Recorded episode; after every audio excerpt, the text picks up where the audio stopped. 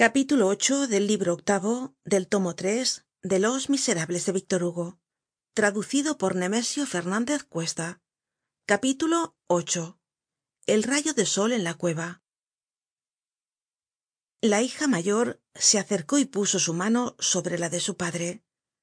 Tienta le dijo verás qué frio tengo bah respondió el padre mas tengo yo la madre gritó impetuosamente. Siempre lo tuyo es mejor ó mayor que lo de los demás hasta en lo malo. Silencio dijo el hombre. La madre mirada de cierto modo se calló. Hubo en la cueva un momento de silencio. La hija mayor deshilaba con aire indiferente el estremo inferior de la manta. La mas pequeña continuaba sollozando.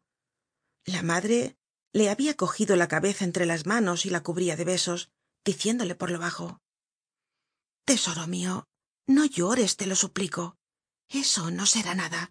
Mira que se va á enfadar tu padre no gritó éste al contrario. Llora llora eso está muy bien luego volviéndose á la mayor añadió ese hombre no llega.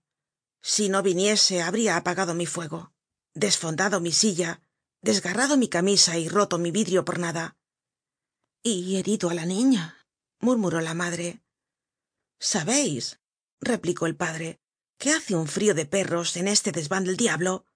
Si este hombre no viniera ah cómo se hace esperar él dirá me esperarán.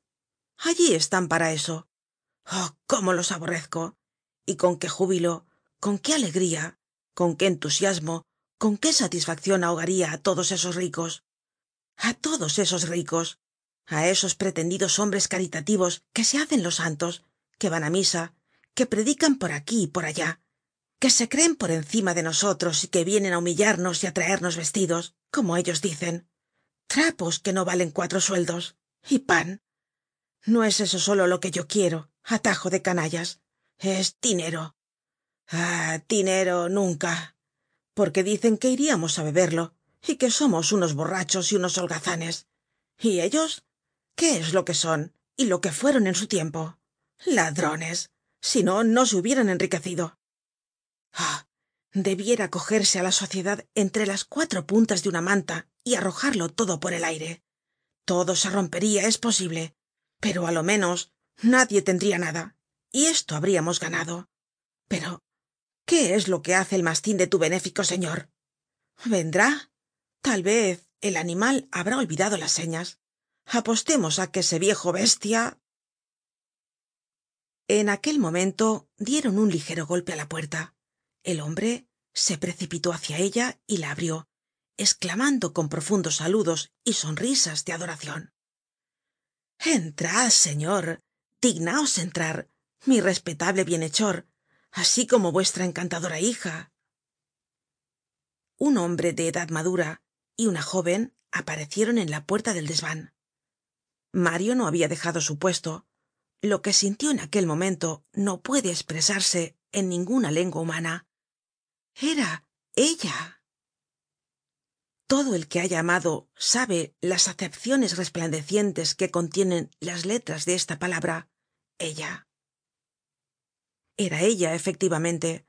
Mario apenas la distinguia al través del luminoso vapor que se habia esparcido súbitamente sobre sus ojos. Era aquel dulce ser ausente aquel astro que para él habia lucido durante seis meses.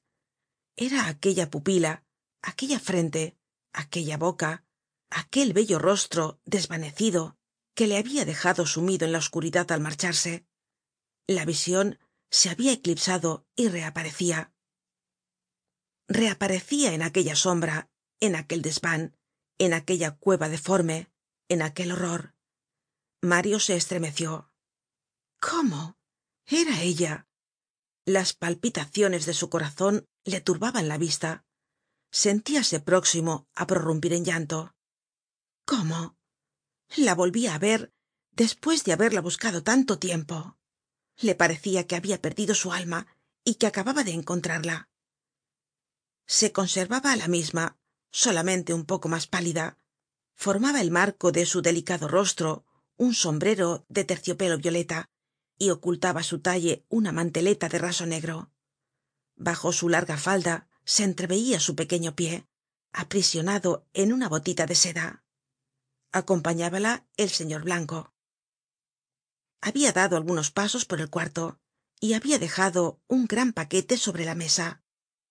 La jondrette mayor se habia retirado detrás de la puerta y miraba con tristes ojos aquel sombrero de terciopelo aquel abrigo de seda y aquel encantador rostro feliz